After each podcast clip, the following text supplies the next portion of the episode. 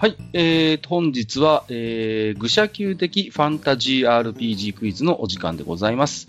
えー、このコーナーは、毎度おなじみ、自堕落斎さんがお相手でございます。本日も自堕落斎さん、よろしくお願いいたします。はい、よろしくお願いします。さて、えー今回は、えー前回出題いたしました、えーと、クエスチョン12およびクエスチョン13の回答編、えーおよびクエスチョン14、クエスチョン15の出題編ということになりますので、よろしくお願いします。それでは早速、えークエスチョン12のおさらいと回答のご紹介からしていきたいと思います。こちらは、えーと、カルの出題文ということでしたね。えーでは、えーまずは問題のおさらいです。クエスチョン12、暗殺犯をあぶり出せ。えー問題はこのような問題でした。ライバルの貴族から命を狙われているという裕福な貴族の身辺警護を頼まれたパーティー。義従と屋敷の中や使用人をくまなく調べたが、これといって怪しい点は見受けられない。しばらく屋敷に留まって警護を続けることになったが、厨房に入った時に、オイラは一つアイデアを思いついた。自重にあることをこっそり耳打ちして、その日の晩にその屋敷のコック長とメイドの一人を動かぬ証拠で捕まえることに成功した。さて、オイラが自重にお願いしたあることとはという出題でしたね。はい。えー今回もね、えー冒険者の皆さんから、えー回答いただいておりますので、ではここからは、え回答をご紹介していきたいと思います。一人目、えー、くだやさん。いつも楽しく拝聴しております、くだやでございます。今回の問題ですが、厨房でピンときた。暗殺を未然に防いだ。下手人はコック長とメイド。となれば、毒殺を阻止したのではないかと考えられます。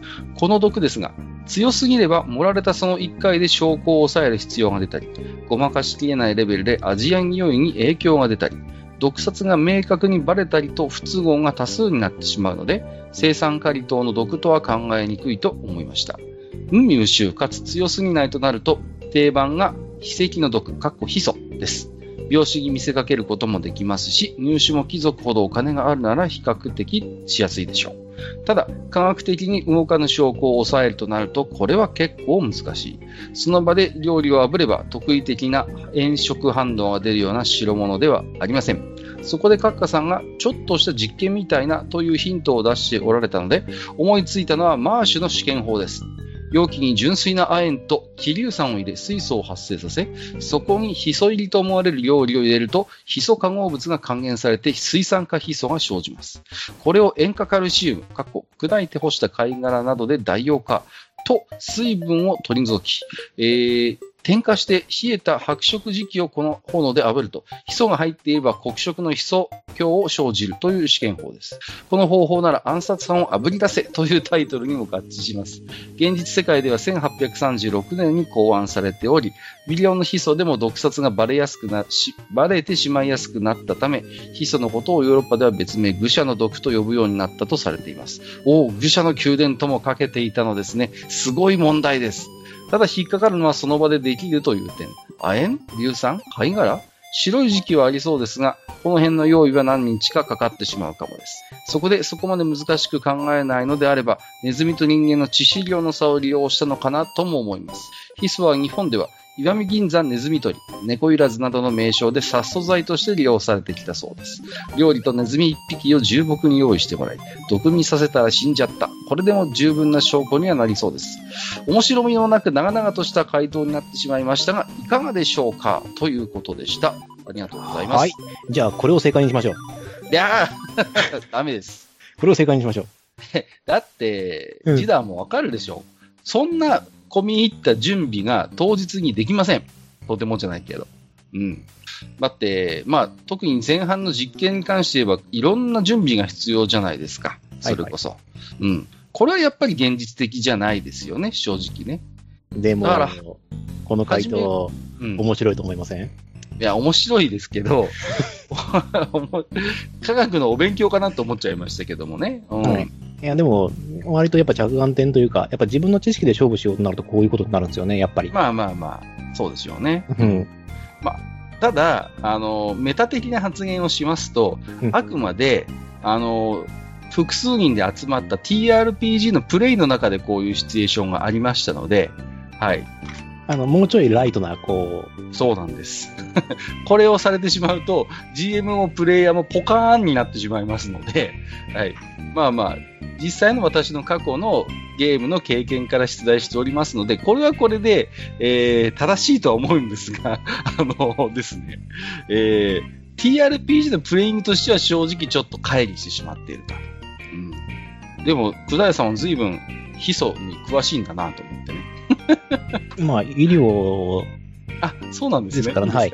あ、なるほど。医療関係者ということ。あ、まあ、あの、久田屋さんはね、あのー、個人的にジダーと知識のある方ですので、ね、はい、そうですね。はい、ですから、あの、前回の時も、あの、低酸素の時にどうなるかっていうのを、あの、久田屋さんも結構書いてくれてたんですよ。ああ、なるほどね。うん、はい。そうか、そうか。ならば特進がいきました。はい。これは、なんか非常に、まあ、あのー、参考になるというか、あのー、非常に今後のプレイングで、なんか参考になるいろんな知識を僕は逆に教えていただきまして、ありがとうございますというのが、とりあえずのコメントです。まあでも、あのー、基礎に着眼点を持ってきたっていうのは鋭いですね。そう。まあ、主にこのファンタジー RPG の世界において、比較的入手が容易で、まあ、使える読といえば、やっぱり基礎がメジャーなのかなというところは、この辺はさすがの着眼点かなと思いましたよ。うん。次。えっ、ー、と、ジョゼフィーヌいただいております。えー、なんかだんだん属性が増えてきまして、性別はメス、種族はジャイアントパンダ、年齢は7歳、人間換算ではなく実年齢、習得憲法、カンフー、国宝、新山剣、ラマダ憲法、激獣剣、ビーストアーツ激獣パンダ剣ということで、だんだんなんかカンフーパンダになってきましたけど、えー、っと、今回の問題、暗殺者側からすれば、カル様ご一行が護衛任務の日期間満了までは、なかなかどうして動きにくいでしょう。国長とメイドが犯人となると、主な暗殺方法としては毒。国長が料理に毒を盛り、メイドがターゲットの食卓に配膳する方法が考えられますが、冒険者パーティーご一行となれば、解毒魔法を習得していそうな御方もまず含まれていると想定できますので、たとえ盛ることに成功したとして、すぐに解毒されてはたまりませんし、私の故郷に伝わる、えー、暗殺団、えー、魚長剣でしたっけ？これは中国の孤児でしたよね。確か。一瞬の隙を狙って殺害することに成功したとして、おそらくは、えー、対立貴族からの雇われ者である下郎にそこまでの決死の志があるとは考えにくいですわ。こういう時にあぶり出すにはおそらく、あえて大きな隙を作り油断させる。これが有効でしょう。具体的には、嘘をついているか暴ける魔法の道具に心当たりがあるので、町まで取りに行く。といった口実で、夕方から深夜にかけて貴族の屋敷を一行が一旦離れるという偽の段取りを立て、実際に屋敷を後にしたのではないでしょうか。そして暗殺チャンスという意味でも、ご一行の発言にある道具の効力が事実だった場合においても、今晩の夕食にしかチャンスがないようにじらしたのでしょう。そしてコック長が隠していた毒を盛り、相方に配膳するように指示を出した瞬間、隠れていたカル様、もしくはお仲間様の誰かが姿を現しお縄となった。これでいかがでしょうからくりとしては何名かの見送りの中、実際に街に向かったご一行のうちの一人が、自重が最も信頼するメイドが紛争した偽物であり、本物は時に隠れ、時にメイド服で紛争、変装して暗殺者がボロを出す瞬間を待っていたのでしょう。この作戦にはもちろん自重の協力が必要です。よって依頼した内容は、依頼主への秘密の連絡や、かっこ勝手に護衛が屋敷を抜けるのを許してもらう必要あり、信頼できるメイドとのすり替え、変装しての護衛を行うにあたり担当者の調整、その他根回しといったところでしょうか。カル様がおっしゃったあるものを使うとはズバリ変装用のメイド服だったというオチ。以上が回答となります。ちなみに私のお嬢様ですが、デタラメに強いので護衛する気など起きませんわ。以前も毒人参のジュースを悪法も法なりとか言ってみようなポージングしながら一気飲みされていましたが、ケロッとされておりましてね。何でも巷で熱いポーズ選手権なるもの模様が催されているんだとか、ということでいただきました。ありがとうございます。うん。結構ね、あの、いろいろと想像を巡らせて、えー、ストーリーを考えていただいたので、もう非常に面白く読めたなと思います。うん。ただどうでしょうこれにつきましても割とその日にできる対策としては、やや準備が大変なのかなというう気がいたします。例えば、まあ、紛争に必要なメイド服のようなものを、果たして、えー状況を見知ったその日のうちに用意できるのか。まあね、えーそういうところはどうしてもちょっと、うん、大変なのかなという気もいたしますし、限られた時間の中で、えー屋敷内のおースタッフにいろいろと根回しをするというのも、まあ、なかなかこう、どうでしょう。う。ーん、一週間なら一週間とか時間があるのであれば、その中で信頼関係を作っていって、心が許せる、まあ、えースタッフにと示し合わせてということであれば、だいぶ現実味が出てきますけれども、うーん、その日の調査でその日のうちにというのとなると、なかなかどうして大変かもしれないというところは感じますね。うん、ただ非常にこう、ストーリーとしては面白く読めますし、実際の TRPG のロールプレイとしてはもう僕は100点だと思うんですよね。うん、ただ、うん、どうでしょう。ちょっと、えー今回、うん、こちらが、えー実際に取った対策とはちょっと違ってたかなという感じですね。あそうですね。ちょっとコメントしづらい部分が、うん。うーん、あるんですよね。はい。えっ、と、このテーブルトークにおいて、えっ、と、この罠をかけるっていうのの難しさですね。うんなんでかというと、そゲームマスター全部知ってるんで、そうなんですよね。うんはいだから、あえて分かっててハマるか、もはや、うん、ゲームマスターをも騙してしまうしか方法がないんですよ。実際。そうなんですよ。うん。そのためには、えっ、と、この暗殺者がどういうやつなのかっていうのをある程度理解しておかなくちゃならないっていうのが辛いとこそうですね。ろ。はうい。ん。だから、実際にこのシナリオに沿って犯人を捕まえるとするならば、実際の TRPG のプレイングであればゲームマスターの協力は不可欠でしょうん、だからそっちの方が面白いねっていうふうに思わせてくれるんならいいんですけど、まあ、あの、どうなるかっていうのはちょっとわからないですね。で、しかも今回のこれに関してなんですけども、あの、あくまでコック長とメイド長が犯人であるということは分かってからの逆算になってしまっているので、う。そうなんですよね。はい。うんうんうん。だから、まあね、クイズならではの回答といえばそれまでなんですが、まあ、一応ね、シチュエーションとしては、結果として、コックとメイドが捕まったということになってますので、ちょっとね、順番がやっぱり逆になっちゃうかなっていう感じはしますよね。うんそうですね。だから、もしこれをやったときに、まあ、あのー、カル一個が行ったっていう方法は、私は一応その正解を得ているので、うんうん。はい。あの、聞いたわけじゃないですよ。一応ちゃんと答えて、これ正解ですかっていうので、あの、ちゃんと正解いただいてますので、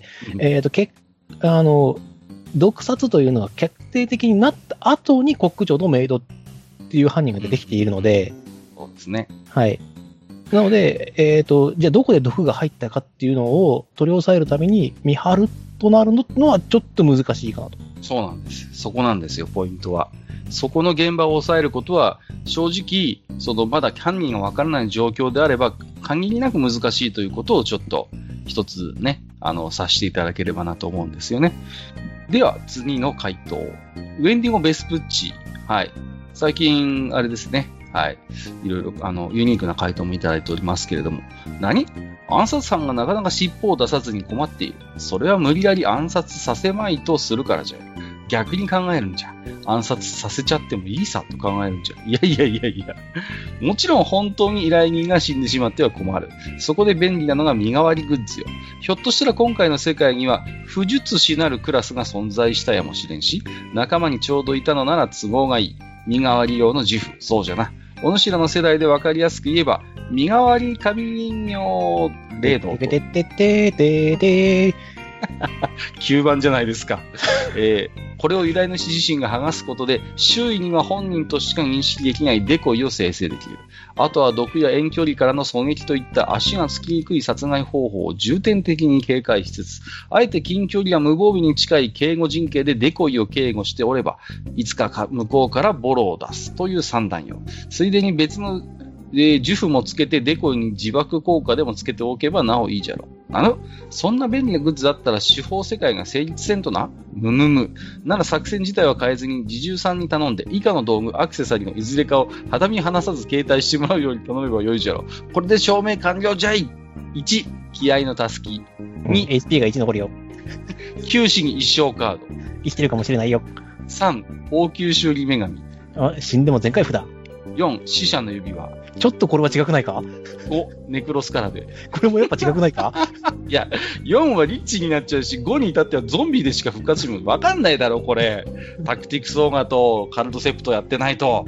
えー、ありがとうございます。えっ、と、まあ、ネタ回答として芸術点は高いとは思うんですが、はい。あのーやっぱりちょっとね、身代わりっていう、このまあ、マジックアイテムなんかで使うっていうのは、まあ、ファンタジー小説とかではありがちですけど、割と TRPG では禁じ手なんですよね、この辺の世界っていうのはね。うん。これができてしまうと、うん、なかなかにその、ロールプレイとして大変なところもあって、うん。あのーだから、あんまりゲーム上でこれをバリバリ活躍させる、活動させるっていうプレイングは、まあ正直僕が今までやってきた TRPG でそんなに多くはないっていうところがあります。まはいはい。まあ、それに関してはですね、偉大な洗礼がありまして、あ、はいはいはいはい。はい、あの、わかりますよ。バブリーズという 偉大なる洗礼がありましてですね、そうそうそう。まあ、あれはあの、あるとですね、やっぱシナリオをブレイクしかねないという。そうそう、金に物を言わしてね。うん。だから、あの、割と GM 泣かせの展開になってしまうことが多いので、まあ、あの、ネタにマジレスみたいな感じで申し訳ないんですけれども、そういうちょっと身代わり系のマジックアイテムっていうのは、あの、大体の世界においては超高価であるし、まあ、こういう一つの仕事の依頼で他人に使うっていうことはちょっとあんまりこう、シチュエーションとしては想像しにくい。あくまで自分自身のこう保険としてということが多いのでね。はい。まあ、うんそれですし、あの、おそらく我々のその共通認識として、身代わり人形というものは、あの、身代わり人形自体を保護しておかないと、身代わり人形についた傷が本体に返ってくるというものなのでそ、うそう、大体はね。はい。なので、あれは呪いの人形なんですよね。そうそうそう。うん。だからこれだけなんていうの強力な、まあ要はその効果がついてるわけだから、それは当然、あの、副作用自体も強力なものになるというのがお約束ですので、うんだから無防備に近いデコイを用意するというのは非常に怖いし、デコイに自爆効果をつけておくとなると、これは本体もただでは済まないということ。本体は、あそそれだし、あの、毒殺とか狙撃だったら、証拠が残らなくなってしまう。そうなんです、そうなんです。これ、いうんや爆発すればいいってことじゃないんですが、それで結局証拠も何もが吹っ飛んでしまうっていうことになると、これこそ本末転倒ですのでね。はい。えーフレディ、あっと期待を裏切らない。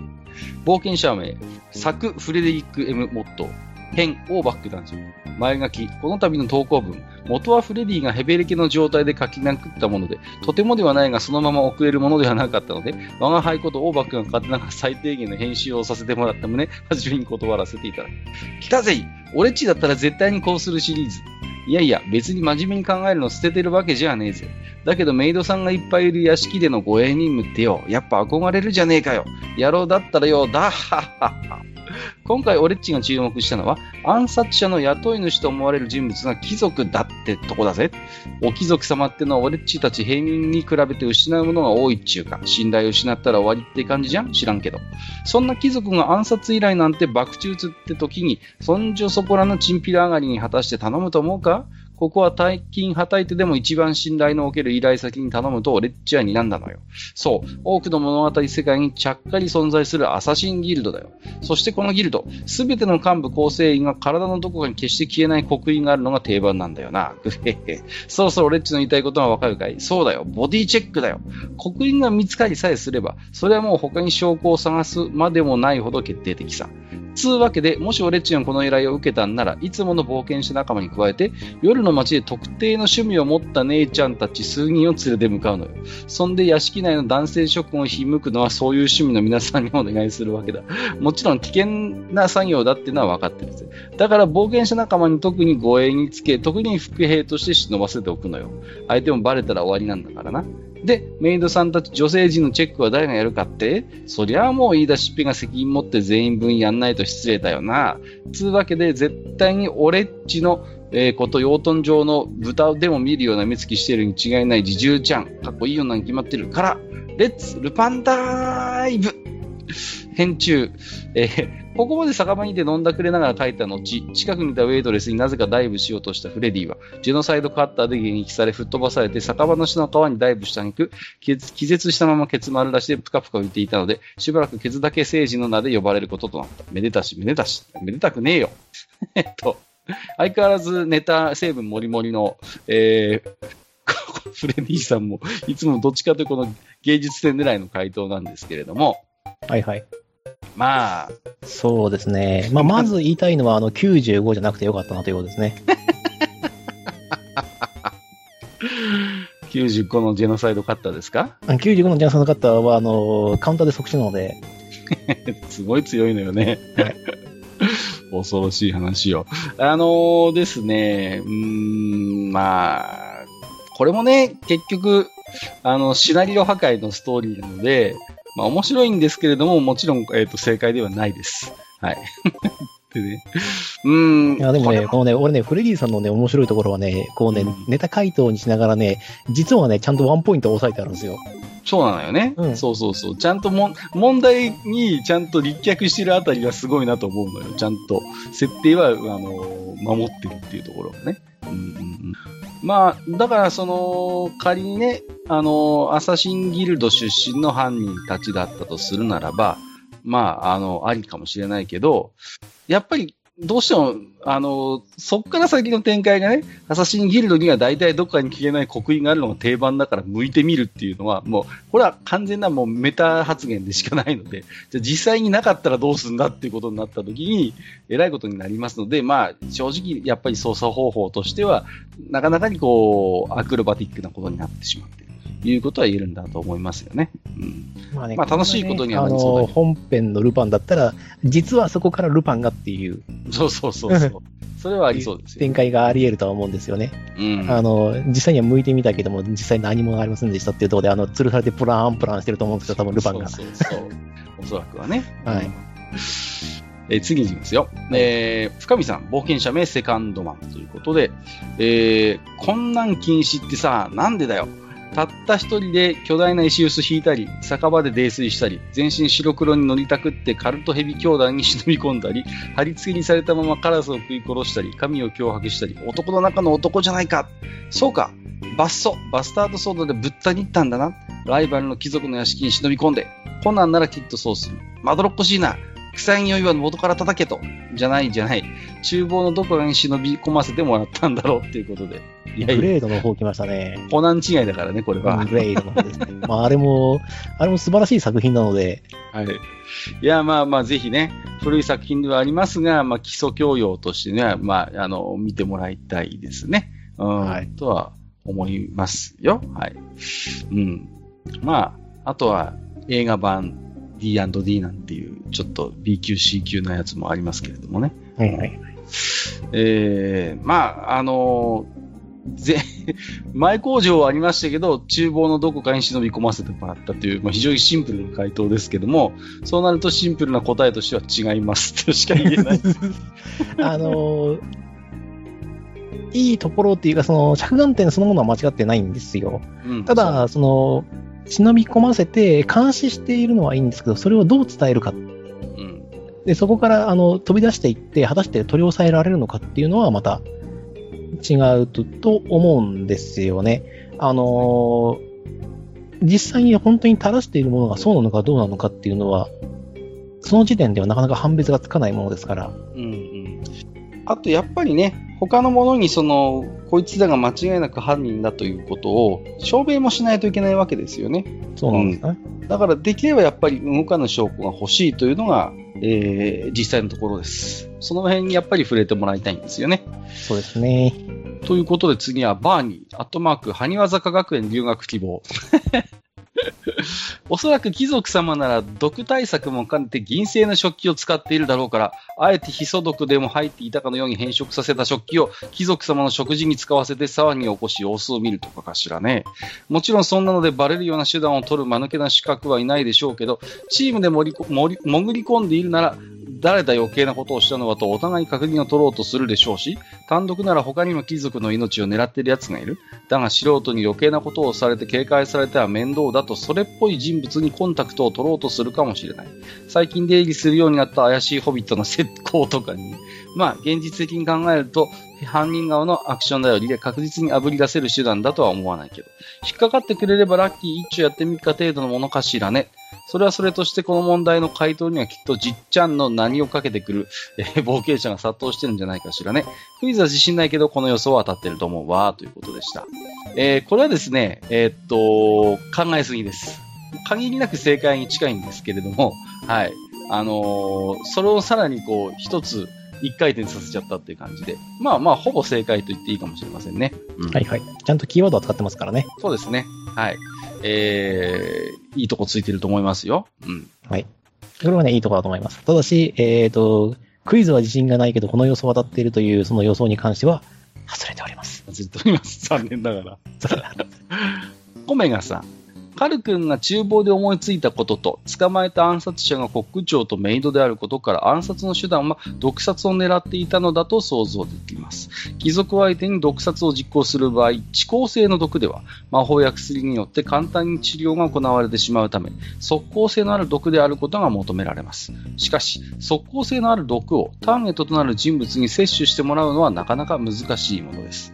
先に毒を口にした人が倒れたらターゲットは当然警戒して同じ手段は取れなくなるでしょう。理想はパーティーなどで乾杯の酒に毒を持って同時に飲ませてしまうのが理想ですが、国長がいる規模の厨房であればソムリエとなる人がいると考えられ実行は難しそうです。そこでカル君は、機会を伺っていたであろう暗殺者に対してターゲットが確実に食べるシチュエーションを自重を通じて提示してあげたのではないでしょうか。例えば、ターゲットの貴族から夜食を部屋まで持ってくるようにと指示があったなどと自重からコック長に伝えてもらい、受け取った食事を見分することで犯人である可能性を探っていったのだと思いますが、いかがでしょうかということでした。あのね、コメガさんは貴重な堅実な推理をしてくださる冒険者です。はい。はい。すごくいいと思います。すごくいいと思います。大変好感が持てます。だって、あの、これでもおそらく俺正解にしちゃいますもん。いや、これはね、非常に、あの、ロールプレイ的にも、あのー、操作のその堅実性から言っても、僕は、はい、僕も正解にしていいと思います。はい。現実的なロールプレイだったら、これも十分、はい、あの、犯人にたどり着く方法だと思うんですよね。うん。ちゃんとあらかじめ、えー、予想をして、予想を立てて、それのきちんと、まあ、考えられるリスクを一つ一つ潰した、非常にこう、ステップを踏んでいる、あの、操作になってますので、まあ、ちょっと僕が用意した回答とは違うんですが、うん。これはよく考え、練られていらっしゃる。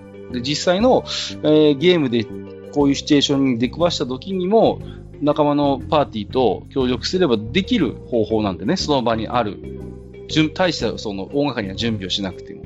なので、うん、非常にこう、シティアドベンチャーとして成立している、えー、回答かなと僕は思いますね。うん。いいと思います。えー、最後。黒柳小鉄さん、冒険者名、いおり。厨房と聞いてどうしても毒殺から思考が抜け出せぬゆえその方向で考えてみるでござる。まず、自重殿に2つお願いをするでござる。1つは、夕食後すぐに貴族様に体調不良を訴えてもらい、1人で自室にこもってもらいたいこと。もちろん部屋の外は冒険者で警護するでござる。もう一つは、貴族様は食事を一口食べ始めてすぐに体調を崩されたので、余った食事は皆に振る舞うと屋敷の者に言ってもらうこと。これで犯人なら動揺してくれぬであろうか。う前提条件を踏まえられていないのは分かっているでござる。黙って顔真っ赤で正解を聞くでござるよ。ということでした。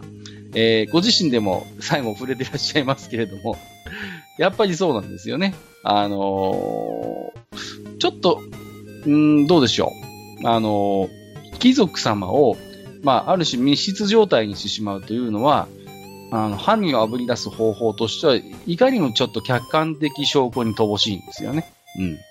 まあ、いくらでもこう、言ってみれば、あの、まあ、言い方悪いですけど、やろうと思えば捏造もできてしまうっていうところもありますし、うん。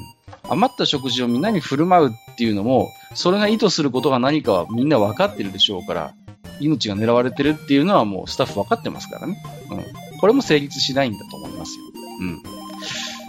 あの、全員動揺して人狼探しが始まりますよね。そうそうそう。だから、貴族様がもう命狙われてるっていうのはもうスタッフ全員分かっているので、貴族様は食事を一口食べ始めてすぐに体調崩されたので余った食事を皆に振る舞うと屋敷の者に言ったっていう、犯人なら動揺してくれるんであろうかって、犯人じゃなくても動揺しますよ、これは。全員動揺しますので、これをしてしまうと。はい。ですから、ちょっとこれは厳しいかなと。はいはい。いうところですね。はい、さて、えー、いただいた回答は以上となります。今回は いつも以上に芸術点狙いの回答が多かった気もしますけれども、えーと、いつも言ってますように、彼の出題というのは、えーと、初初心者問題ですので、えーと、回答は実際に僕のこれはプレイングを元にした話ですので、えーでは回答を発表させていただきます。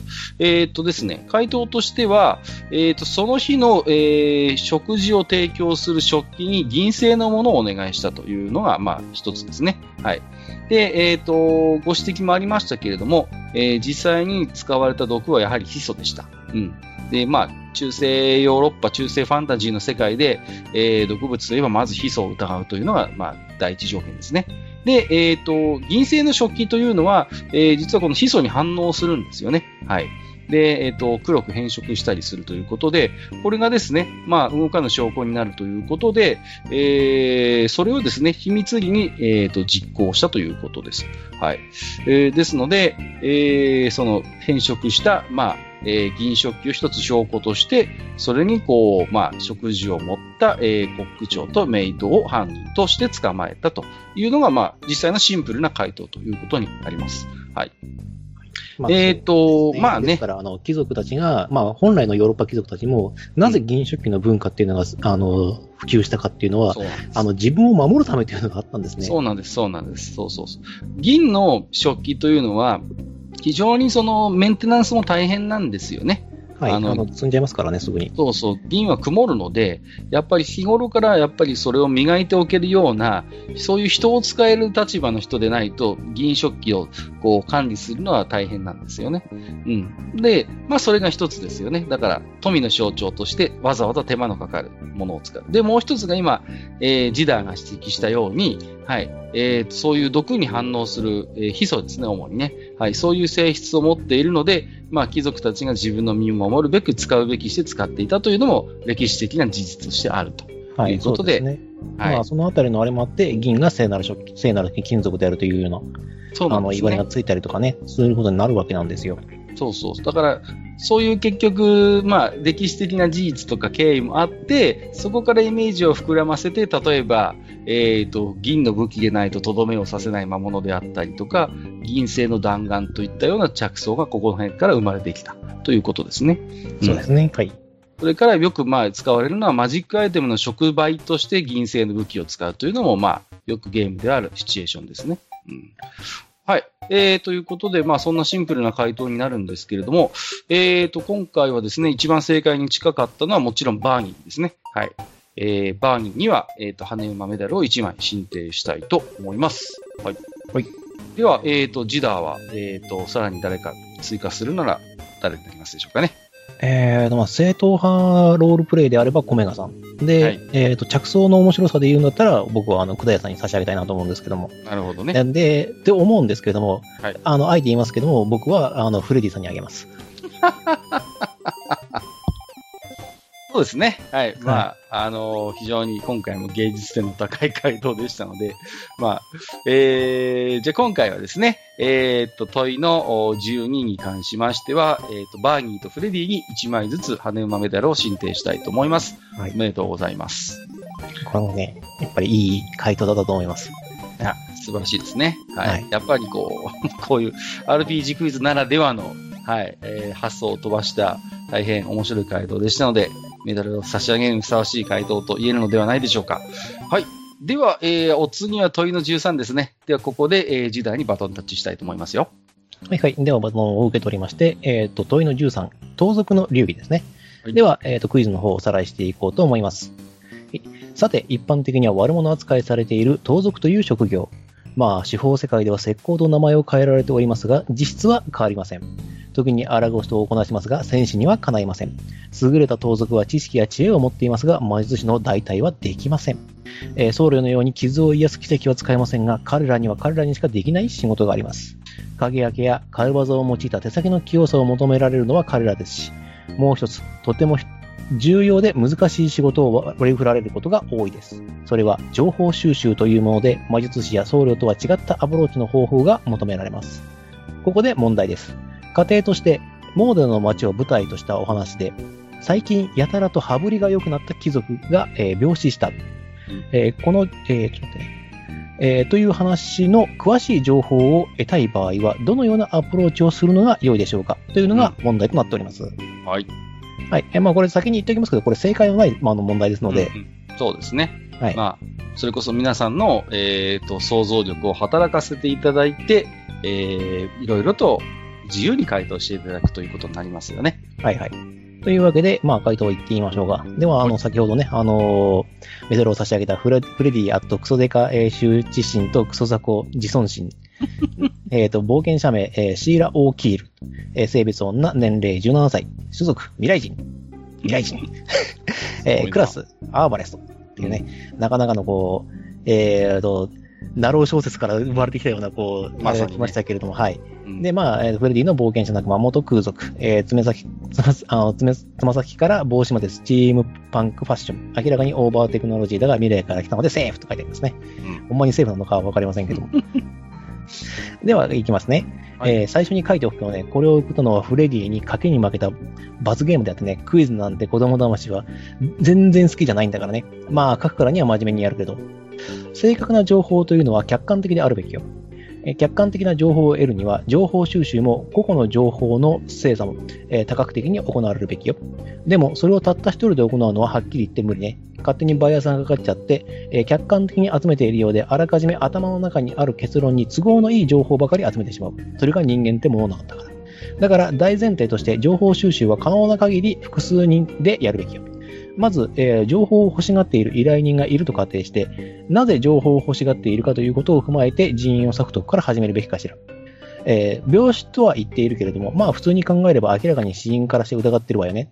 急に羽振りが良くなったことと病死。無関係かもしれないけども、当たるだけ当たってみましょう。えーそこで、えーと、死因を調べる方を特攻野郎 A チーム。それ以外を B チームと分けて、A には、えーと闇かあの闇家業に詳しい盗賊はもちろん、薬学や毒、えー病理学やや知識があるメディックや呪いなどの衰弱死を狙った自殺の線を考慮すると、呪術に詳しい人もいれば完璧でしょう。えー何かしらの手口の証拠が見つかれば、その術の使い手、あるいは毒薬の出所をローグが調査する。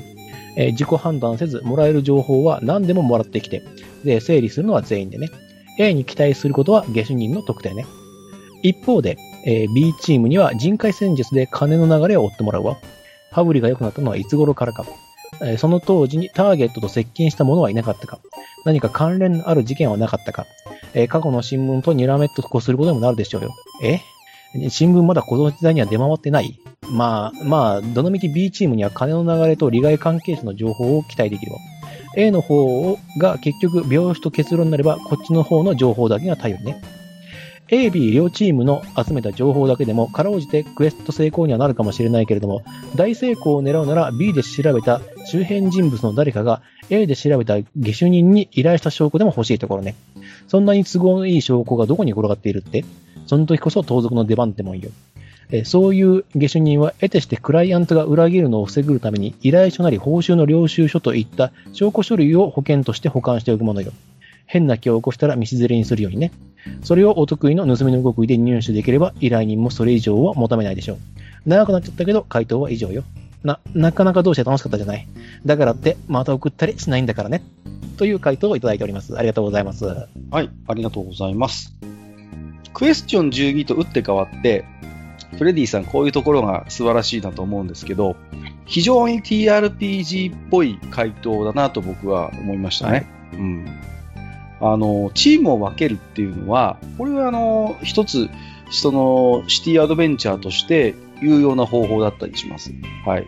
まあ、6人なら6人、5人なら5人で、3人なり3人2人とかってこう分けて、えー、まあね、ちょっと GM の負担は あるんですけれども、そうやって異なるアプローチからその事件に当たるというのは、まあ、非常にこう、これがうまくいくと、爽快感もあるし、えっ、ー、と、パーティー全員に大体活躍の機会があのあるシチュエーションになるので、非常にこう TRPG 的には僕は楽しい回答だなというのが感想ですね。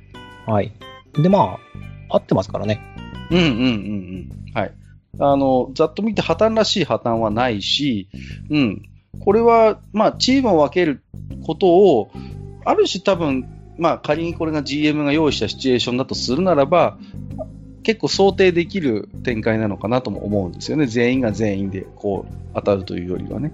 うん。だから、なんだろう。フレディさんだから、真面目に答えりゃ、答えりゃって言ったら悪いですけど、はい。すごいね、うん、あの、この方はよく考えてるなっていう印象ですよ。そうなんですよね。だからまあ、えっ、ー、と、ここで大事なのは、下手人の特定っていうふうに、その死因を疑っているっていう、まあ、もともとその問題文にそういうようなニュアンスはも含まれているので、本当に、えっ、ー、と、貴族は病死したのかっていうことを、えー、特定するのと、急にハブリがなくなあ良くなった理由っていうのを調べる。これはもう大前提としてもう大正解ですので、非常によろしいと思います。で、なぜかね、あの、我々、えっ、ー、と、ゲームマスターはですね、シティアドベンチャーの情報収入に関してはパーティー割った方がいいと思ってる人間なので、うんうんうん。そうね。うん、はい。あの、さっきも言いましたけど、チームを分けることのメリットっていろいろあって、やっぱり基本的にはみんな異なるクラスだったりする場合が多いので、それぞれの、まあもちろんね、盗賊がメインになりますけども、えっ、ー、と、得意なジャンルを活かして、それぞれの場面で行動できるというのがあります。だから、あのー、どうしてもね、展開的に地味になりがちなんですけれども、派手な戦闘も、まあ、あったりなかったりしますしね。なんだけど、あのー、全員、割かしこう活躍の機会が与えられるシチュエーションになるので、うん、非常に真っ当な説得力のある回答だなと思いましたね。そうですね。まあ、あとシティアドベンチャーだと、あの、時間制限をつけたりすることありますよね。はいはいはい、はい、あの、午前と午後で1回ずつしか行動できません。パーティー全体で行動しますか、うん、それともパーティー分けますか？みたいな。そうね。はい、ということがありますので、まあそういった意味も含めてもやっぱりパーティーを割るというこの発想は非常によろしいと思います。非常にシティ、はい、あの、シティアドベンチャー的な回答になってると思います。うん、いいと思いますよ。はい。これがね、ね、あの、ちょっと前までジェノサイダーカッター食らって、あの、ぴょった人間とはとても思えないんですけどもね。この辺がフレディさんの幅の広さで面白いですよ。面白いですよね。うん、でも、でもちゃんとあの問題のそのシーンは捉えてるんですよね。そこからどう曲解してやろうかっていう、その。そうそうそうそう。いや、だから、問い12と13で、こうやって全然カラーの違う回答を提示するところは、僕は結構、フレディさんはしただからなとは思いますよ。そうですね。お上手だなと思います。はい。では次行かせていただきましょうか。はい。えっ、ー、と次ですね。えっ、ー、と、三流をほふりし、ふいですね。うん、えっ、ー、と、では行きますね。えー、ある人物の不審な死について調査を頼むあ依頼されたはじめちゃんと私は、えー、絶海のことにて行われた追悼パーティーに出席した。そこで待ち受けていたのは謎の怪人、別の番人による連続殺人だった。第一の殺人は、えー、囚人監視の中、落ちてきた巨大な土瓶に潰されて圧死。第二の殺人は、えー、地下食料庫で凍ったレーズンパンによる撲殺。えー、そして汁なし担々麺辛さですを食べて勝手に死んだ3人目。えー、っと、島のを包む嵐が止むまでこの惨劇は終わらないのだろうか。ということで、えーと、今回の情報収集依頼は以上の通りの連続殺人系推理クエストのイントロダクションだったってオチをきっと。えー、なぜ嵐が来る当日に催されていた追悼パーティーには病死した人物やの親族や友人が集まっていたため情報収集をしようとしたが何者かが妙に神経質になっている以外は多くはわからなかった。えー、そんな、えー、初日の夜に、えー、お約束のように嵐が襲い船が出せなくなる。そして始まる、え謎の怪人による連続殺人。いやー、昔の怪人はマスクが怖くて怖くてたまんなかったわ。えー、こういう時の、えー、お決まりは、えー、今回の殺人事件の被害者たちと、えー、元々の依頼で調査対象になっていた人物が隠れたり繋がったり、ミッシングリンクがあり、えー、被害者について調べていくうちに真相に近づいていくっていう流れなのでね。えー、逆に言えば、生き証人の犯人が一人ずつ殺し回っているということでもあるから、全員殺されてしまう前に犯人の正体を暴かないと、クエスト失敗になるはずよ。時間との戦いね。えー、こういう時にクラスが盗賊だといざっていう時に便利なのよね。え、ー、と、廊下の角でぶつかった瞬間に犯人の腕時計の分身を進めるとか、片方しか入ってないコンタクトレンズのケースを胸ポケットから盗んだり、えー、凍ったかあの風車によじ登ってセーターを燃やして、エトセトラエトセトラ。え、今回なんでご利用しをしてるかって？だってコナンはダメって言うから、という回答をいただきました。はい。はい。ありがとうございます。ありがとうございます。0点です。これはね、まあまあ、あのー、そうですね。ちょっと、えー、まあ芸術点狙いなのかなと思いますけれども、あの、このシチュエーションでやる必然性がどこにもないっていうね。はい。えー、問題文からあまりなんかこう拾ってきてない感じがするので、えー、読み物としては面白かったんですが、問い13の回答としては、はい、えー、ジダーが0点というのもやむを得まいというところですかね。はい、あの、何も問題文にかつてなくて、しかもこのコナンはダメっていうのは、私、この問い12の話です、そうなんです。13については別にコナンダメって言ってませんからね。はい。はい、言ってませんからね。いや、そこ、はい、そこだけ聞いてそれを作られてんだったらもう、もう0点でいいでしょうっていう。いや、で、情報収集、情報収集せいって言ってるのに。そうそうそうそうそう。だから、さっきの、だから、あの、フレディさんのが、やっぱり何が素晴らしいかって、ちゃんと情報収集にスポットライトを当てた回答してるのよね。はい。うん。ここなんですよ。ここなんです。はい。なんで、えー、情報収集が、えー、ないので、えー、0点です。はい、0点です。はい、えー。またの挑戦お待ちしております。はい。というわけで次の回答いきましょう。では、えっ、ー、と、深見さん。えっ、ー、と、冒険者名、セカンドマンですね。はい。いきます。うんうん。えー、じっくり考えるのもまどろっこしい。ひらめいた順にささっと。えー、まず、貴族についての疑問点。街での噂話や評判。えー、貴族が関わった事件、なぜ羽振りが良くなったのかはライバルがいたのか、えー、病気とは詳しく調べ、えー、症状から毒殺の可能性をも考える、え病死前後の貴族の周りの人の出入り、とりあえずはこんなところかな。最初に出てくる疑問は。どこで調べる？えーと、主に聞き取りになるな。えー、最初は行きつけの酒場で、えーと、噂話でも集めてみるか。行きつけの情報屋があれば、そこでも聞けるが、金はかかるので仕事として、えー、受けている場合に限るな。俺たちのようなものでも出入りできるのであれば、貴族の行きつけに行ってみるのもいいだろう。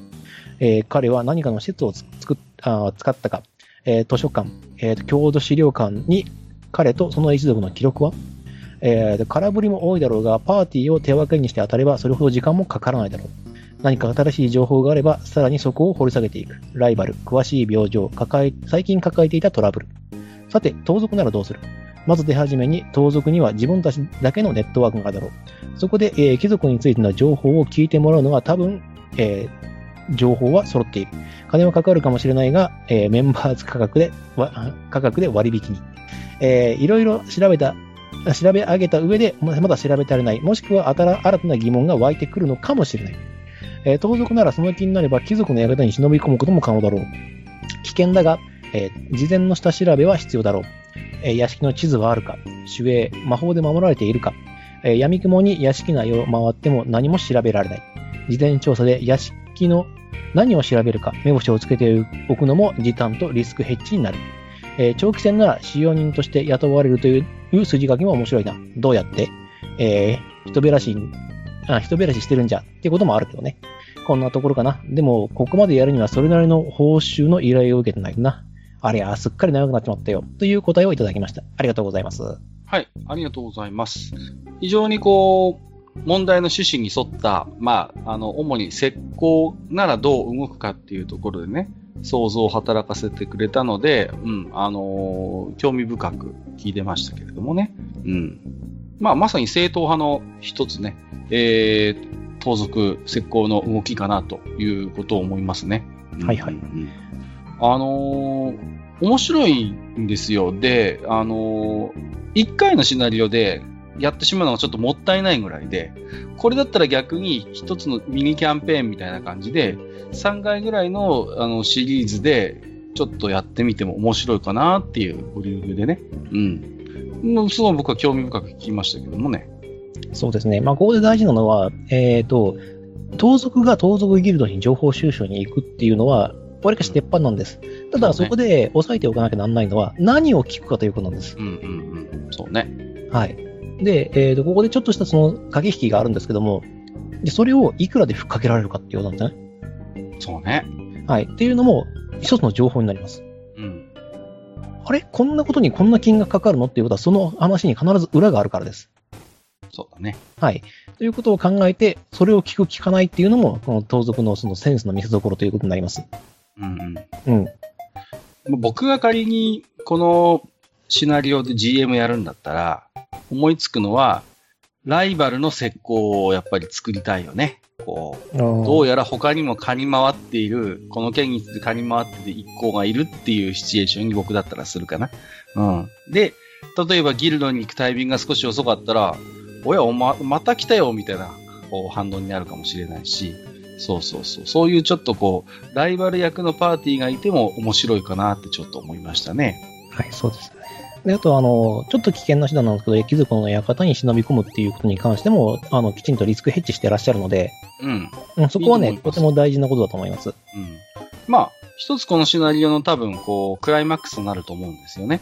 はい。うん。で、その事前のやっぱり準備によって、その実際の屋敷内の、まあ、困難度みたいなのも変わってくるでしょうから、この辺はやっぱり GM の一つ腕の見せ所で、まあ、いくつか多分段階を用意して、どこまで事前に情報を得てたら難易度がここまで下がるみたいな、そういう作り方ができると思うんでね。うんうん。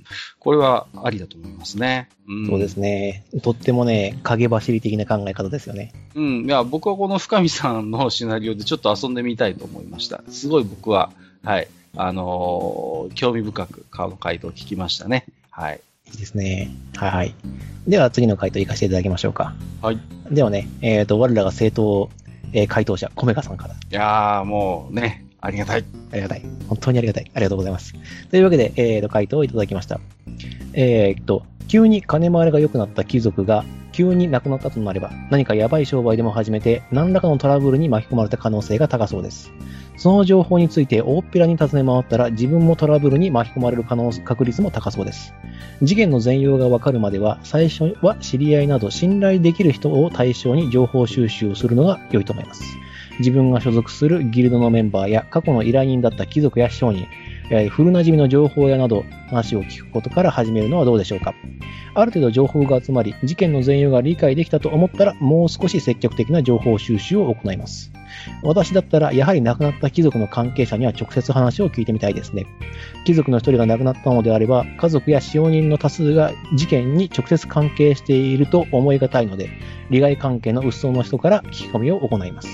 例えば、屋敷の庭師でどんな人が出入りしてか、出入りしていたかを聞けば、出入りの商人や医者、または怪しい人物についての情報が得られるかもしれません。えー庭師は頑固ですが欲が薄く、学がなくても知恵があり、観察力に優れているイメージがあるため、えー聞き込み相手としてつい選びたくなる魅力があります。えー盗賊としての腕が確かなら直接忍び込んで貴族の部屋をやさかしするのも手っ取り早いかもしれませんが、うんまとめると、えー情報収集にコネクションが大事。相手が分かるまで悪目立ちしない。えー情報収集、かっこ物理は最後の武器といったところでしょうか。という回答をいただきました。ありがとうございます。はい。ありがとうございます。えー100点です。隙がないね。隙がないと思います。これ正しい、正しい。うん本当に素晴らしい。これ何が素晴らしいかっていうと、えーその情報について大っぺらに尋ね回ったら自分もトラブルに可能か巻き込まれる可能性が高そうです。ここの着眼点がとても大事です。そうなのよね。はいだから、そこが石膏の立ち回りの、あの、難しいところであり、面白いところなんですよね。はい。うん。その、やっぱりそういう事件の真相に、まあ、迫れば迫るほど自分自身もリスクに身をさらさねばならないというところが、やっぱりこういう事件の、まあ、一つ側面としてあるのでね。うん。まあ、まさに本質をついた一言と言っていいのではないでしょうか。あのね、庭師っていうのが僕はいいね。うん。これ、あれじゃないですか。あの、私はそんなにほら知識を積んないんでわかんないんですけど、やっぱりミステリーとかだと定番になったりするんですかね。定番です。宮市は定番です。はい。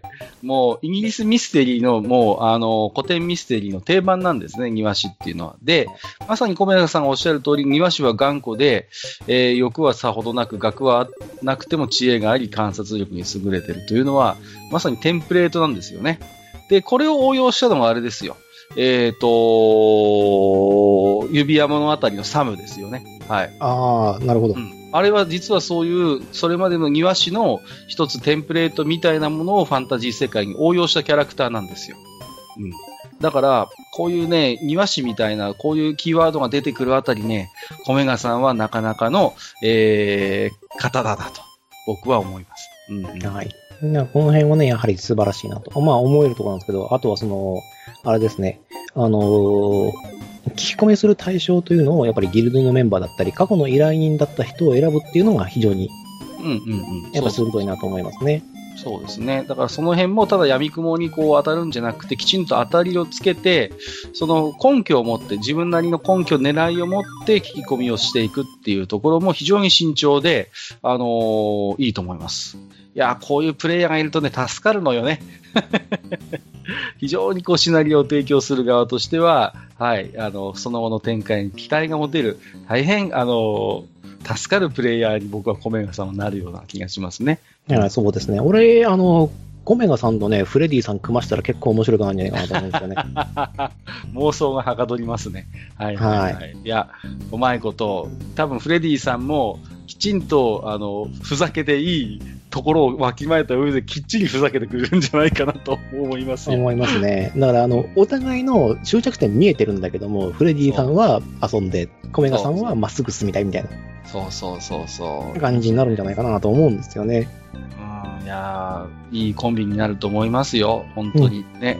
ポプランと村井みたいな関係になるんじゃないですか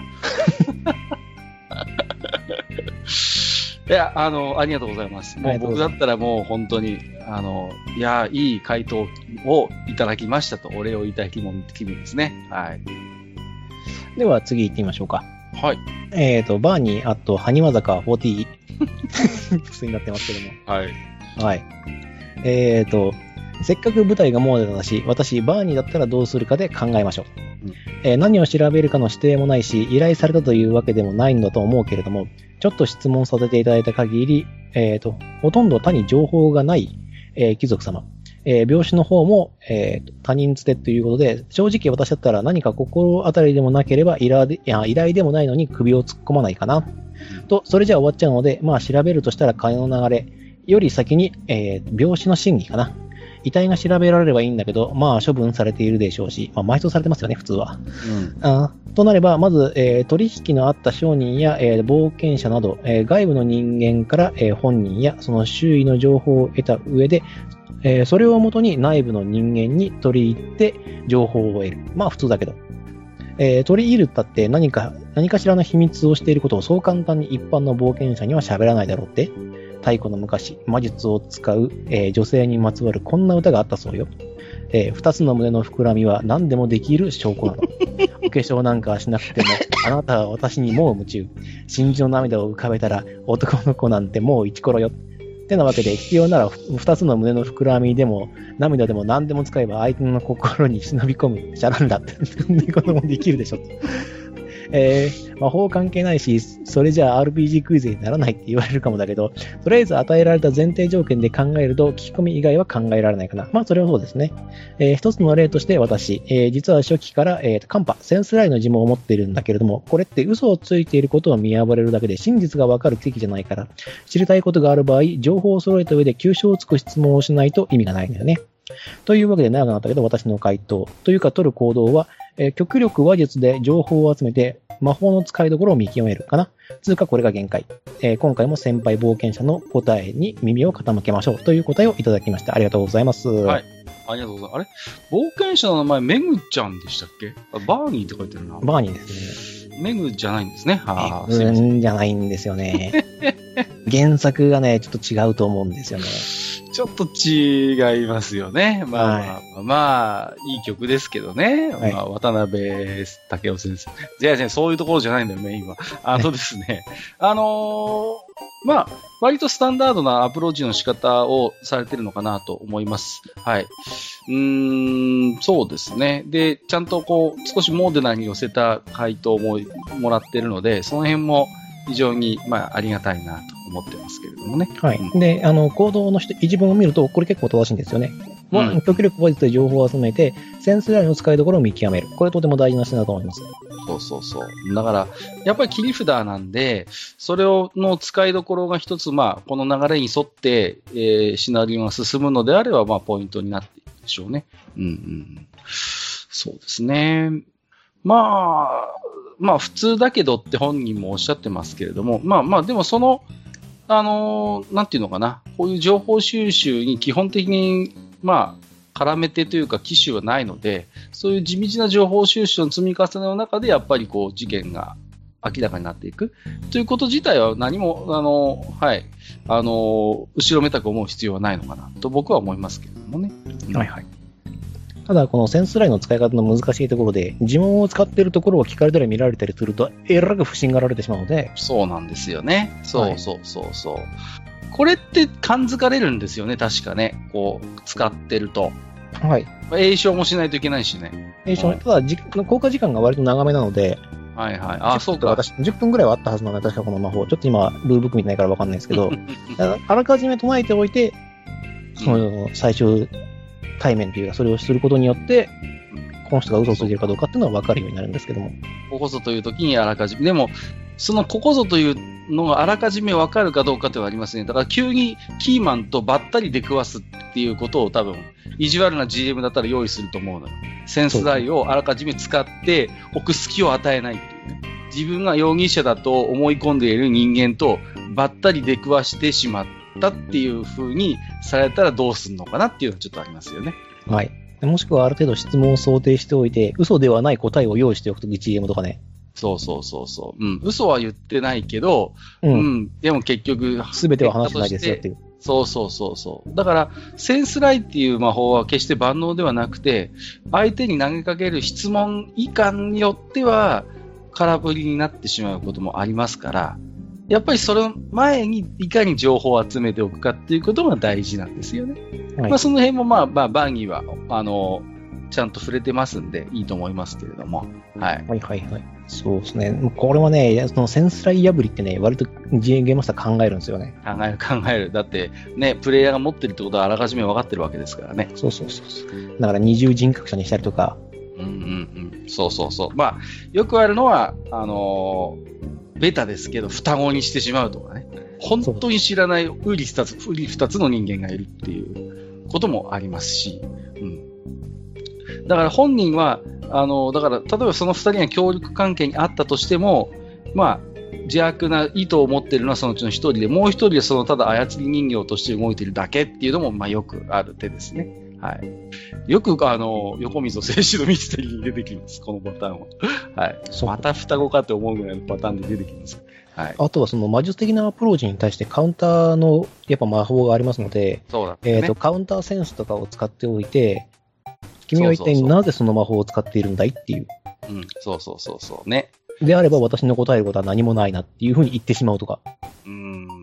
まあ、いくらでも対策もあるので、決してやはり万能ではないというところなので、やはりこの切り札は切り札として、使い、あの、切り方を間違えてしまうと、ゴミ札に乗ってしまうというのは難しいところですよね。そうあのまあ、決まるとかっこいいんですけどね。決まればね、決まれば協力ですよ。うんそれこそ意義ありってなもんですよ。そうそうそう。だからそこの、ね、きちんとだからかっこよくそこを決められるように、それまでの準備が大事だよっていうところですかね。はい。まあ、こんなとこですかね。はい。じゃあ、今回のメダルはどれ、誰にあげようかな。まあ、コメカさんですね。はい。じゃあ、あの、正当、正当なるこう回答者であるコメカさんにあげるのが正しいかと思います。うん。まあ、本当に隙のない回答だし、あの、個人的に、この展開でちょっと遊んでみたいなっていう思いになったので、はい。いいと思います。はいじゃあ、えーっとね、カルはですね、えーっと、今回は、うん、やっぱセカンドマンですかね。はい。に、えーっと、あげたいと思いますね。うん。あの、盗賊がやっぱり一つこの問題のテーマだったので、そこのやっぱり盗賊についてどう立ち回るかということをきちんと、えー真正面から回答していらっしゃいますので、私はメダルにふさわしい回答じゃないかなと思いましたね。はい。はい。ではですね、一応私なりのこの回答なんですけれども、はい。あの、私もですね、なかなかひねくれておりますので、もちろん、こう、今、コメガさんが行ったようなか、もしくは、あの、セカンドマンが行ったような情報収集というのも考えたんですけども、はい。私が一体これを調べるときに、一体な、一番最初に何をするかなと考えてみたんですね。うん。えー私の答えはですね、墓参りです。墓参り？はい。ほう。その死んだ貴族の墓を参りに行きます。うん。で、えーそこに来る人間がいるかどうかで、えっ、と、この人、この貴族がどういう人なのかをまず判断しようと思います。ああ、なるほどね。はいうんで、まずはそこの墓参りに行って、きちんとこの、まあ、あの、もともとその綺麗にされてはいるでしょうけども、あの、花を添えて、えっ、と、きちんとこう掃除をしたりなどして、で、えー墓守さんからまず情報を聞いてきます。うんうんどんな葬式だったのか、それともその参拝に来た人がいるのか。で私はあの実は昔お世話になって、あの、で、あの、過分なこの、あの、給金をもらったことがあるので、あの、この事実に驚いているみたいな、そんな話をしながらですね、いけしゃーしゃーと。そんな事実はなかろうともそういう話をして、うん自分が冒険者であることを探し探しても問題ないような状況から始めて、とりあえず情報収集から始めます。うん。なるほどね。はい。まあ、そうですね。確かに、もう、実際のその事件の中心にいる人物がもう亡くなっているっていう状況をどう考えるかっていうときに、まあ、なるほどね。その、まずは墓から。で、その、演者といいますか、ゆかりのある人物になんとなくアプローチしていく。アプローチしてみる。まあ、もしその墓参りに来てもらえれば、その自分もお世話になりましたということでそうなんだよね。だからうん。冒険者っていうことをあえて明らかにしなくても、あなたもこの方にお世話になったんですかっていったようなアプローチで、こう、ね、その人となりとか何かエピソードが聞ければしめたもんですしね。しめたものですから。まずそこで聞いてみようかなと思います。で、その子から情報を得て、私は盗賊ギルドに走っていくと思います。ああ、なるほどね。はい盗賊ギルドにただ行くんじゃなくて、やっぱりその前に前提としていくつかね、キーワードになる情報があるんであれば、うん、その方がより具体的な情報をギルドで引き出すことも可能でしょうね。はいはい。ということなんですね。まあ、うんあと、あの、その葬式の様子なんかでも、やっぱり、参列者がどのぐらいなのかはいはいはい。とかでも、あの、ある程度のあの情報は見えてきますから、そうだよね。うんはいなるほどね。例えばね、その亡くなった貴族にはとてもよく可愛がっていた、あの、犬がいるとかね。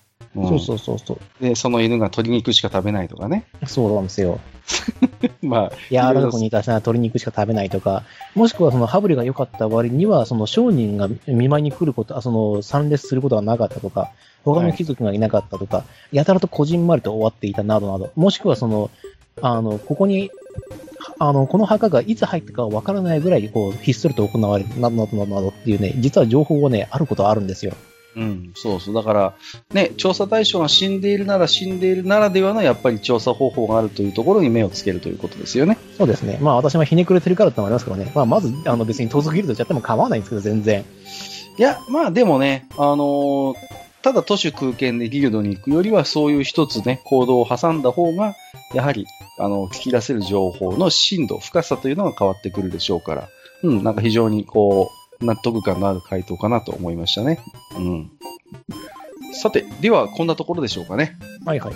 では、えー今回の出題編に、えー移りたいと思いますよ。はい。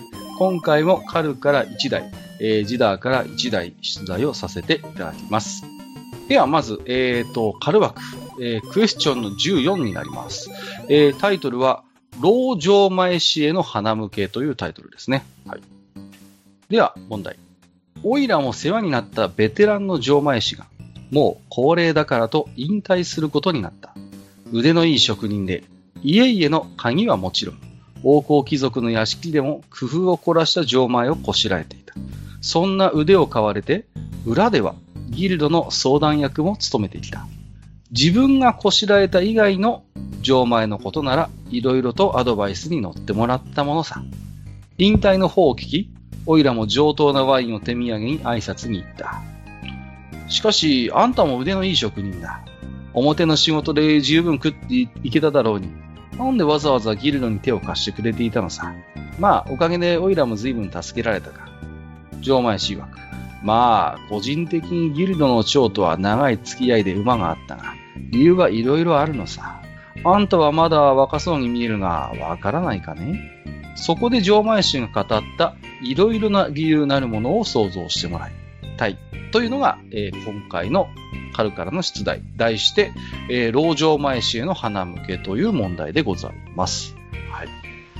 まあ、まあ、回答は一つではないですよね。いろいろと、えっ、と、この城前氏が、こっそりギルドに手を貸していたメリットはいろいろあるんでしょう。そこにちょっと想像を働かしてもらいたいなと思いますね。いやー、これはちょっとヒント出すの難しいな。いや、難しくないですよ、これは本当に。うん、あ、あ、あの、こ回答がね。うんかいや、回答がっていうか、わ私はおそらく答えであろうっていうのを2、3個ポポンと出ちゃっそうそうているので、それでいいですよ。うん。だからまあ、いいんじゃないですか。あえてノーヒントでも、今こ回は。のヒントでもいいかなと思い、まあ、そうですね、やっぱりいろいろな理由があったんでしょうと。うん。一つしか。言いようがないですね。うん。はい。ですので、まあ、彼はいつもね、基本的に初級編の問題ですので、たまにはこういうサクッとしたクイズでもいいのかなと、えー思います。はい。まあ、これも実はね、実際の、えっ、と、過去のロールプレイで出くわしたシチュエーションでしたので、まあ、彼なりのやっぱり回答というのはありますので、はい。まあ、その辺はまた次回ご紹介をしていきたいなと思っております。はい。以上がカルからの出題、クエスチョン14、老城前氏への花向けでございました。ではお次はそれではですね、あの、自動枠ということで、クエスト15の方を発表したいと思います。はい。はい、えー、タイトルは、忘れ去られた脅威。うん。えー今日も一つ昔話でもしましょうか。はるか昔より蘇ってくる者というものは恐ろしいものでした。アンデッドと呼ばれる種族、あアンデッドと呼ばれる種族としてくくられていますが、そこに属するモンスターは多種多様。せいぜい共通点があるとすれば聖なる力に弱い程度しかありません。一般的に火にも弱いとされていますが、スケルトンにはさほど効果的というわけではなく、燃やすと走ってくるゾンビなどというものも確認されているそうで。えー話を戻してここで問題です。古代の一部アンデッドが持っていた能力で、あまりにも忌まわしい能力であるために、世界創生の神々たちから抹消された能力とは何でしょう？いやー、これは難しいね。上級問題かなっていう感じがしますね。はい。はい。あのーまあ、ファンタジー世界に限らず、あのーまあ、ゾンビ、アンデッドの類っていうのは、まあ、よく登場しますよね。はいはい。現代ものでもあるし、まあ、それだけやっぱりその、ゾンビという存在、あるいはアンデッドという存在は、んそれだけ魅力的なんだろうと思います。それゆえに、まあ、様々なゾンビね。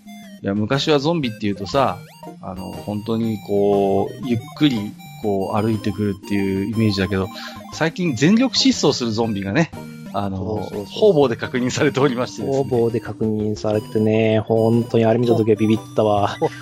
怖いよね、あれね。本当に絶望しかないのよ。本当に。燃えて走ってくるゾンビ見たときに。それはもう右手に持ってる武器をただひたすら乱射するしかなかったよ、僕は。いやいやいやいや。まあまあ、もうちょっと問題に戻りますと、えーそんな、えー古代の一部のアンデッドが持っていた能力で、あまりにも忌まわしい能力であるために、えー神々たちから抹消された能力があったと。それは何であるかということですね。はい。はい。えですので、現代のアンデッドではこの能力を持っているアンデッドってのはほとんどいません。うんうんうん。なるほどね。はい。これはね、まあ、知識がある方はもちろんそれの知識で回答してもらってもいいでしょうし、その、まあこれもちょっと芸術点狙いで何か新しい能力というかね、うん、説得力のある能力を考えて回答してもいいのかなと思いますね。はい。はいはい。うん。一応明確にはこれですっていうのがあります。これも実は私、あの経験談がありまして、これ食らったことがありますので、私。あ、なるほどね。はいはいはいはいはい。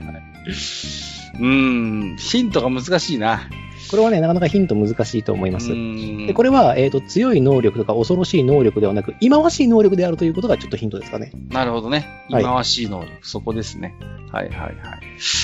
まあね、結構こうファンタジーものとか、まあいろんな小説に触れてる人であれば、あるいはピンとくる、えーものがあるのかもしれないなというところですかね。私もなんとなくちょっとこう、これかなというのは今頭の中にありますけれども、ぜひね、あのいつも言ってますように、RPG、このファンタジー RPG クイズはね、必ずしも回答を、えー突き詰めるという趣旨のものではありませんので、皆さんぜひ冒険者の諸君は想像の翼を広げていただいて、えー回答いただければなと思いますね。はい。はい、えー、ということで、ジダー枠の出題はクエスチョン15、忘れ去られた脅威ということでございました。はい、えー、ということで、回答はいつものように、えーと、ブログのお便り投稿フォーム、RPG クイズ回答までください。で、えー冒険者名も書き添えていただきましたら、冒険者名もご紹介をさせていただきます。1回の投稿につきまして、1問の回答でお願いをいたします。2問とも回答希望の冒険者の方はお手数ですが、2通お送りください。はい。で、えーと、まあ、非常に、えーいいなという回答につきましては、今回のように、羽馬メダルを申請させていただければなと思っております。だいぶメダルも溜まってきたので、そろそろどっかのブログに、ブログの記事にですね、メダル数をお記録しておこうかなと考えております。はい。ということで、今回もね、えー、様々な回答もいただきましたけれども、ジダーはいかがでしたでしょうかね。いやー、今日、今回はやっぱ面白かったですね。うん、そうですね。あのーやっぱコーナー取り混ぜたと言いますかね。あの、はい本当にぶっ飛んだ回答もあれば、本当に、こう、真面目に問題に、こう、アプローチしてくれた回答もあって、こう、回答のバリエーションが広いと楽しいですよね。聞いててもね。うん。それはそうなんですよね。で、あの、真面目に考えてはいるんだけれども、やっぱちょっとずれてたりとか、そうそうでそうそれはそれでも非常にいいかなと思います。まあ、その場合はね、普通にあの、ゲームマスターやってる場合は、あの、こっちの方で補正していきますから、そうそうそうそう。本来は。だから、なんていうの、勘どころみたいなのがあって、そこさえ外さなければ本来自由なんですよね。そうそうそう。だけど、その勘どころがやっぱ捉えられてない回答だと、まあ、0点になっちゃったり、うん、ちょっと違いますねってことになっちゃうんですけど、まあ、それもそれでやっぱり読み物として面白い回答ですから、はい。基本的にはだからそういう、なんていうのかな、あのーどれ、個々の回答の優劣を比べる趣旨ではもちろんないんですけれどもね。まあそういう意味でもこういう、あの、本当に幅広い回答がいただけると、うん、面白いコーナーになるんじゃないのかなと思っております。はい。えー、それでは今回も、えー、想像力豊かな冒険者諸君の様々な回答をお待ちしたいと思います。はい。ということで、えー、と、本日もお付き合いさせていただきましたのは、えー、カルコとカッカと、はい、えー、ジダーことジダラクサイでした。今回もお聞きくださりましてありがとうございました。はい、ありがとうございました。